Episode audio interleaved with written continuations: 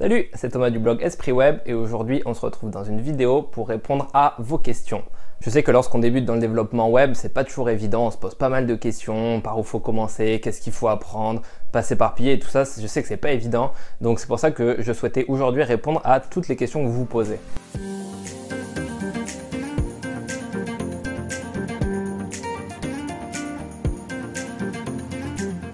Tenais à vous remercier parce que vous êtes de plus en plus nombreux à me suivre et ça fait extrêmement plaisir. Vous m'avez laissé pas mal de petits messages dans le formulaire que vous avez transmis, euh, des messages de soutien et tout, donc ça c'est ça c'est cool. Merci beaucoup. Donc on commence par la première question qui est je désire devenir développeur full stack. Combien de temps cela doit me prendre et par où commencer?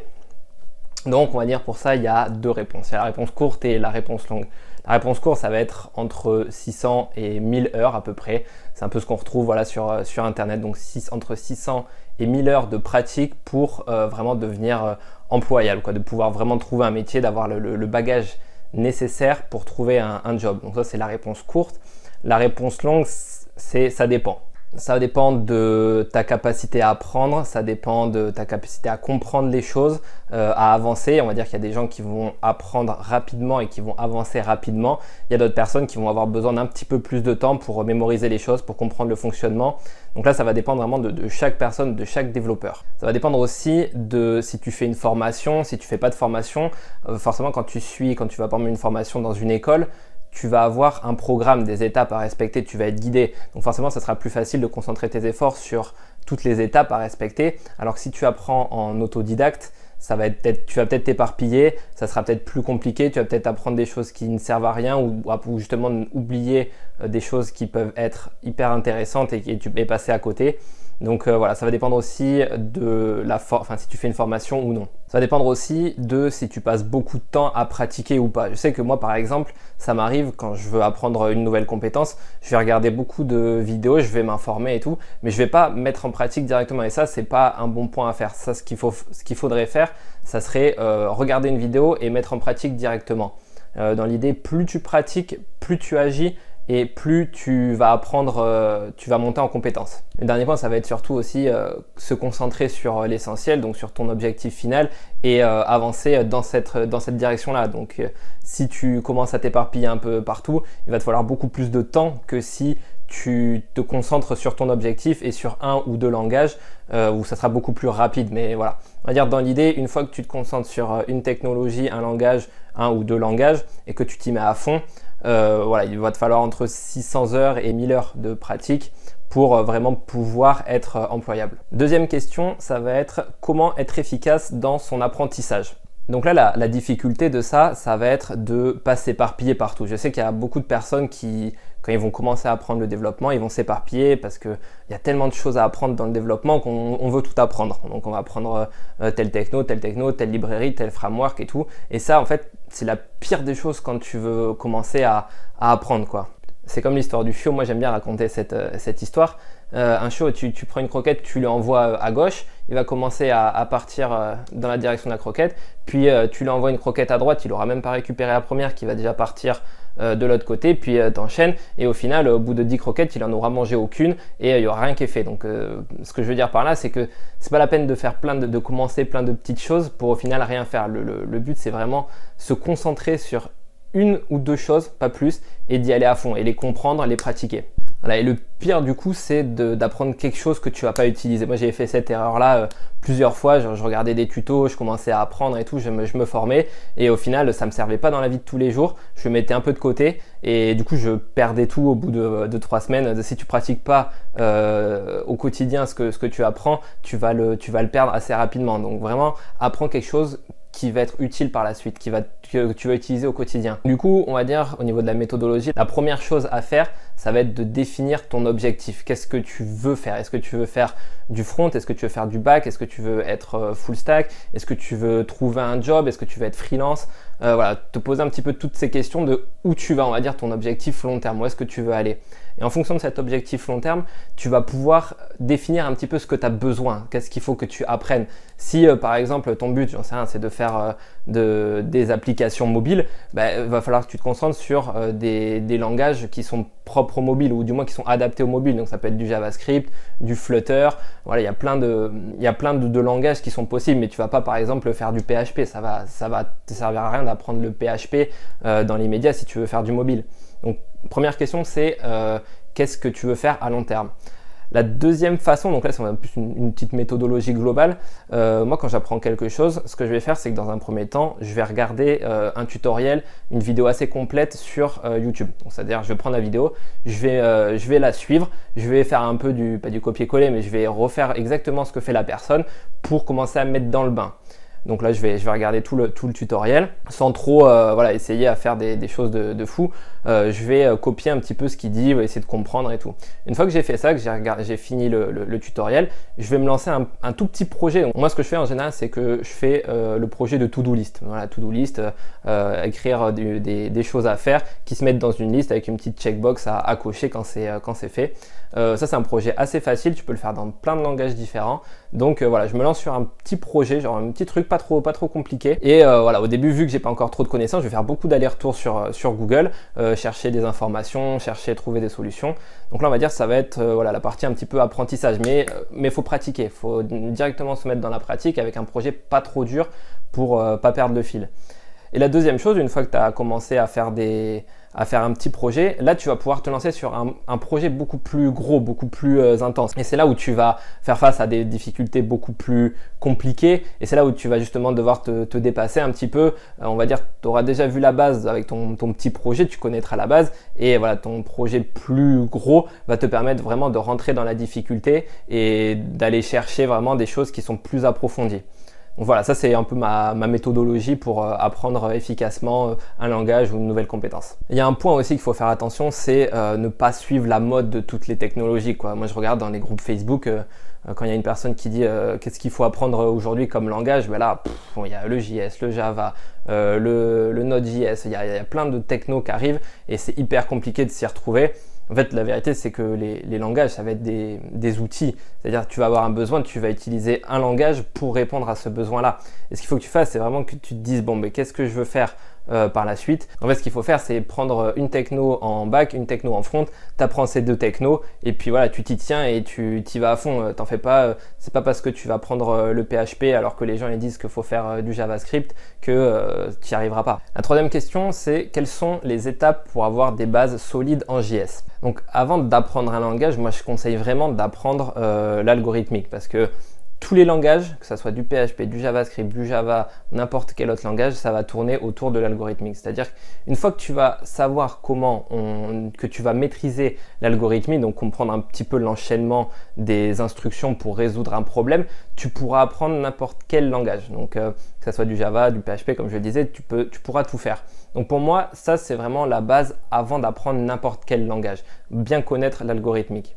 Une fois que tu as fait ça, ça va être d'apprendre le, vraiment la base du langage. Donc ça va être la syntaxe, euh, les conditions, les boucles forts, euh, les if, les s, les, switch case, tout ça. Vraiment apprendre la structure du langage, la syntaxe du langage et toute la base. Une fois que tu connais ça, va falloir que tu t'entraînes, euh, tu pratiques. Ça, c'est le, maître mot, c'est la pratique. Une fois que tu connaîtras vraiment la base, ça va être se confronter à euh, des problématiques, un petit peu sortir de sa zone de confort. Donc là, aller, euh, aller au devant de difficultés, en fait. C'est un petit peu contre nature, mais il va falloir vraiment que tu fasses ça. C'est aller aux rencontres, à la rencontre de difficultés. Donc se confronter à des problèmes, donc tu sais que tu vas galérer pour euh, apprendre le langage. Et c'est dans cette difficulté-là que justement tu vas vraiment apprendre à aller chercher des solutions, euh, s'améliorer dans le code, parce qu'il faut savoir qu'au début ton code il va être dégueulasse. Genre ça c'est normal, quand tu commences, ton code il est pas propre, il est pas bien organisé. Donc voilà, ça va être vraiment se confronter à ça. Et après, une fois on va dire voilà, tu as une première version, ça va être de te dire comment je peux améliorer mon code. Donc revenir sur ton code, se dire ok bon là je peux l'améliorer, euh, là je peux le, refactoriser, on appelle comme ça, donc le, le revoir et l'améliorer. Voilà, du coup ça me permet d'enchaîner sur la question suivante, c'est quand apprendre le React. Donc le React, c'est un framework JavaScript. Euh, je vais essayer de faire une, réponse, on va dire, plus, plus globale qui, qui ne dépend pas que du framework React, mais qui, on va dire, qui englobe, qui englobe tous, les, tous les frameworks. Donc la première question déjà à se poser, c'est pourquoi apprendre que le React? Est-ce que c'est parce que les gens ils disent que c'est bien d'apprendre le React? Est-ce que c'est parce qu'il y a un vrai besoin derrière? Est-ce qu'il y a une raison particulière? La première question, c'est vraiment pourquoi j'apprendrais le React. C'est se dire euh, est-ce que que c'est un choix personnel ou est-ce que c'est parce que j'ai vu que le React c'était bien et qu'il fallait l'apprendre. Voilà, c'est vraiment se dire est-ce que c'est une nécessité ou pas que je l'apprenne ou est-ce qu'il y a d'autres choses qui seraient meilleures pour mon projet personnel ou pour mes ambitions. Ça c'est la première question à se poser. Et ensuite le deuxième point, ça serait ne surtout pas apprendre euh, un framework avant de bien maîtriser les bases. Ça c'est pour tout langage euh, faut bien maîtriser les bases du langage avant de se lancer dans un framework. Un framework, ça va, c'est juste une structure, on va dire, des, outils supplémentaires qui vont te permettre d'accélérer, on va dire, d'aller plus vite, d'aller plus loin et de gagner en productivité. Sauf que le problème, c'est un peu comme tout. Si tu ne connais pas la base, ça sert à rien d'apprendre un framework directement, tu, vas t'y perdre. le framework, c'est assez complexe.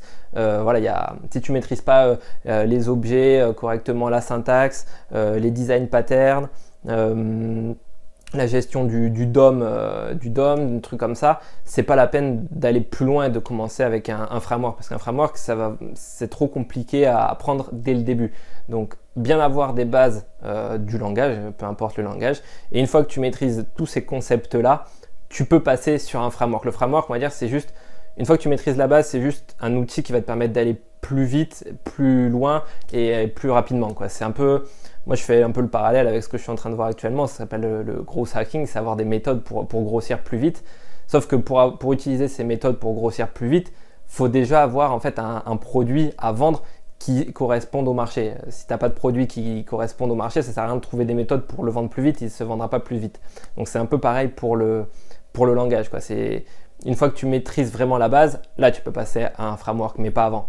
En fait, je dirais, le moment idéal pour passer à un framework, c'est au moment où tu te dis, ok, je suis capable de résoudre n'importe quel problème ou de faire n'importe quelle euh, euh, solution ou développement avec euh, le langage de base. Et je souhaiterais justement pouvoir m'améliorer et faire les choses plus rapidement et plus proprement. Et à ce moment-là, tu pourras passer sur un framework. Mais avant, tant que tu ne sais pas, on va dire, résoudre tous les problèmes avec le langage de base, je pense pas que ce soit une bonne, euh, une bonne idée de passer sur un framework. Ensuite, ta prochaine question, c'est euh, des idées de projets pour progresser. Alors, bon, là, il va en exister euh, plein. il va exister plein de, petits projets, ça on peut en trouver assez, assez rapidement. On va dire que ça dépend déjà du langage. Ça va, tu vas pas avoir des mêmes idées de projets pour du front et, du back. Donc je vais essayer de t'en donner un petit peu pour, pour les deux. Donc pour du front, ce que tu peux faire, tu peux réaliser bah, par exemple une calculatrice. Donc euh, un petit pavé numérique où on peut rentrer ces, chiffres et ça, te calcule automatiquement le, résultat. Ensuite, tu peux faire euh, des jeux. Donc, tu as éventuellement des jeux assez simples comme euh, le Snake, Puissance 4. Donc, ça, c'est assez fun à, réaliser. La petite histoire, moi, quand j'étais étudiant, je travaillais l'été dans des, dans des bureaux. Donc, voilà, je devais m'occuper un peu de, de, la paperasse, des trucs comme ça. Et des fois, j'avais rien à faire. Et en fait, ce que je faisais, c'était que j'avais réalisé un petit jeu de Snake euh, en JavaScript avec le bloc-notes parce que justement euh, sur les ordinateurs je pouvais pas installer n'importe quoi et voilà ça m'avait permis de m'amuser un petit peu je faisais ce, jeu de ce jeu avec le avec le bloc-notes là je codais avec le bloc-notes donc ça m'a permis de m'entraîner un petit peu et de ne pas perdre mon temps en fait donc ça c'était ça c'était cool euh, ensuite tu peux faire éventuellement un, canevas de dessin donc une, zone voilà où on peut un peu comme paint en fait faire un paint Ensuite, euh, voilà, le projet de base aussi, c'est la to-do list. Donc, euh, créer une, to-do list avec, tu mets un petit, une petite zone de texte où tu écris et quand tu appuies sur entrée, ça le rajoute à la liste et avec une checkbox et quand tu le, quand tu le check, ça, ça l'enlève par exemple. C'est un projet, un projet sympa. Et ça me permet aussi de répondre à la question de, Sandrine, de Sandrine qui veut faire une, une, sorte de progress bar en gros quand on écrit un mot de passe, donc un, champ mot de passe, et quand on écrit, ben, ça nous donne voilà, si le mot de passe est sécurisé ou pas. Donc ça, ça peut être aussi un, autre point à faire. Donc pour répondre à ta question, Sandrine, euh, comment on peut faire? Ben Ça, ça va être euh, l'utilisation d'expressions régulières. Donc, les expressions régulières, c'est dans une chaîne de caractères, on va, on va matcher euh, certains caractères. Donc c'est ce qu'on appelle les, les regexp. Donc c'est un petit peu compliqué à, comprendre au début, mais c'est un bon exercice. ça va gérer aussi les événements. Donc quand on écrit, en fait, quand on tape sur le clavier, ça génère des événements. Donc ça, c'est aussi un, une chose qu'il faut, connaître quand on fait du développement. Euh, voilà, ça peut être la gestion de, tableaux multidimensionnels. Ouais, donc ça, c'est, des projets qui sont relativement petits, mais assez sympas, où on peut voir une diversité de, choses. Ensuite, au niveau du côté euh, back, donc là, pareil, on peut faire, donc là, éventuellement, par exemple, ça peut être du, PHP. Euh, tu as la possibilité, donc, soit de créer un blog, euh, ça peut être de créer un, réseau social, de créer un, forum ou un, site de e-commerce par exemple. moi, je me rappelle pendant mes études, on devait, on, devait réaliser en gros le, site de Ikea. Voilà, refaire, bon, c'est pas tout, tout fait, tout refaire le site de Ikea, mais un petit peu gérer justement cette base de données avec les différentes tables, produits, commandes, clients, tout ça. Et voilà, refaire un petit site de e-commerce en fait avec un système de panier, de sessions et tout. Ça c'est assez complet, ça permet de gérer les utilisateurs, de gérer les sessions, de, de, faire des accès avec la base de données, de travailler un petit peu le, front aussi. Donc ça c'est assez sympa, c'est des projets qui sont relativement euh, complets et ça peut être des bons exercices pour, euh, pour commencer. Et après des projets on va dire communs au, au front et au back. Il y a euh, éventuellement une messagerie instantanée, donc ça, ça peut être sympa. Ça utilise le, principe de, WebSocket, donc de, tunnel bidirectionnel entre le client et le serveur. Et voilà, dès qu'il y a une personne qui envoie un message, ça l'envoie au serveur et le serveur répond euh, à l'autre personne pour lui dire qu'il a reçu un message.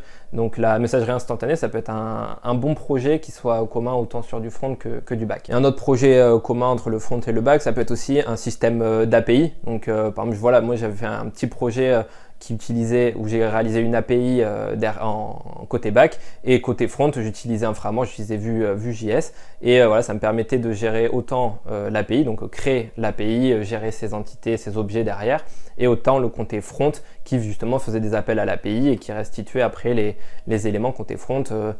J'ai fait un autre petit projet, par exemple, c'était il y a le gouvernement qui met à disposition une, une API des jours fériés. Donc euh, bon là tu travailles pas, tu ne développes pas l'API, mais voilà ça te permet d'aller requêter cette API et éventuellement de, de les afficher, de d'afficher les jours fériés ou dire si euh, demain ça sera férié et tout. Voilà, c'est des petits projets comme ça qui sont, qui sont assez sympas.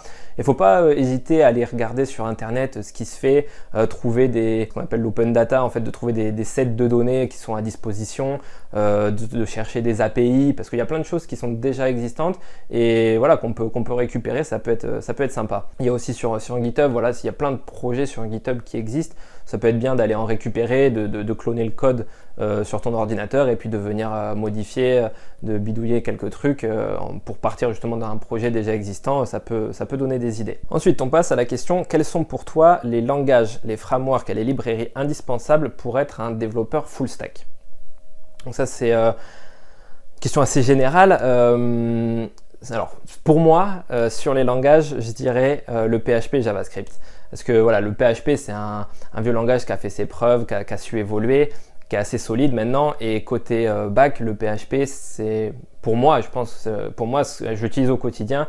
Et euh, voilà, je pense que c'est un, langage qui est assez fiable et qui est assez simple à apprendre aussi euh, au début. Et on peut faire quand même pas mal de choses aujourd'hui avec.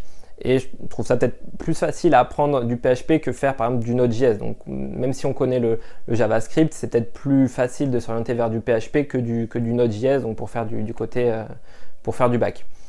Euh, après le JavaScript aussi, voilà, euh, on va dire c'est essentiel de, connaître un petit peu au moins les bases, voilà, pour faire des petites animations, rendre les pages un peu plus sympas et éventuellement passer sur du, des frameworks par la suite, euh, ça peut être, peut être cool aussi. Donc PHP euh, JavaScript pour moi. Ensuite, euh, je voudrais juste faire un petit point là pour expliquer la différence entre les frameworks et les, librairies. Les librairies, on va dire, c'est plus des, petits bouts de code qui vont répondre à un seul besoin. C'est par exemple, je sais pas, un, date picker, donc un champ où on veut, on veut afficher une, date dedans. voilà, on va trouver une librairie qui va répondre juste à ce besoin-là.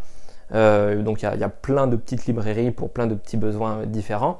Et un framework, donc qui lui est plus une structure, en fait une boîte à outils de, pour un langage donné. ça permet, le framework va donner une structure au code. Donc c'est à partir de cette structure-là qu'on va monter notre projet dessus. Alors que la librairie, c'est plus, il y a notre projet et on va venir injecter des petites librairies euh, dedans pour pouvoir les, utiliser. Donc voilà, deux choses, euh, deux choses différentes. Je sais que certains se posent cette question-là. Euh, donc c'est pas la, pas la même chose. au niveau des librairies, alors moi j'utilise pas énorme, énorme des librairies, euh, mais il y en a quelques-unes qui sont très sympas à utiliser, euh, notamment Bootstrap. Bootstrap, voilà, donc une euh, librairie CSS. moi, faut, faut, avouer que le, le style et le design, ça me, me parle pas du tout. Je suis pas très très fort dans ce domaine-là, donc voilà, j'utilise Bootstrap. Bootstrap, ça permet de, fournir un design qui est déjà, qui est déjà fait, qui est bien, qui est bien foutu. Donc voilà, je perds pas de temps avec ça. Moi, je pars sur avec Bootstrap, c'est sympa. Euh, Font Awesome aussi pour les, pour les icônes. Donc pareil, une librairie d'icônes, ça c'est pas mal à utiliser, c'est très pratique. et puis des date pickers aussi. J'utilise des, petits calendriers qui sont un peu plus sympas pour, pour choisir des dates ou même des, des, petites horloges là pour le, pour le temps. Euh, c'est toujours plus sympa euh, à utiliser. Et au niveau des frameworks, bah, moi c'est Symfony euh, direct, quoi, 100 fois. Ça fait, un, ça fait un petit moment maintenant que je suis dessus et que j'utilise Symfony. Et franchement, c'est pour moi un des meilleurs frameworks PHP, qui est assez complet. En plus, ça permet voilà, de faire aussi du, front avec, avec le langage Twig. Enfin le moteur de template Twig. Et euh, donc très très très complet, on gère pas mal de choses avec Symfony, donc ça c'est assez puissant. Euh, et puis là récemment je me suis mis à, à Vue, Vue.js aussi, qui est un framework assez simple à apprendre. Donc ça c'est vraiment sympa. Une courbe d'apprentissage qui est plutôt, euh, plutôt sympa, qui est pas trop complexe à apprendre, qui est facile aussi à intégrer avec, euh, avec Symfony. Donc moi vraiment Vue.js j'aime euh, j'aime pas mal. Ça me fait penser aussi quand tu choisis un, framework ou un langage, il faut aussi que tu prennes en compte cette, cette courbe d'apprentissage. Donc cette courbe d'apprentissage pour faire, pour faire simple, en gros c'est la, la difficulté à apprendre le langage et si c'est facile ou pas, si on met beaucoup de temps à l'apprendre. Et voilà, il y a certains langages qui sont plus faciles à apprendre que d'autres.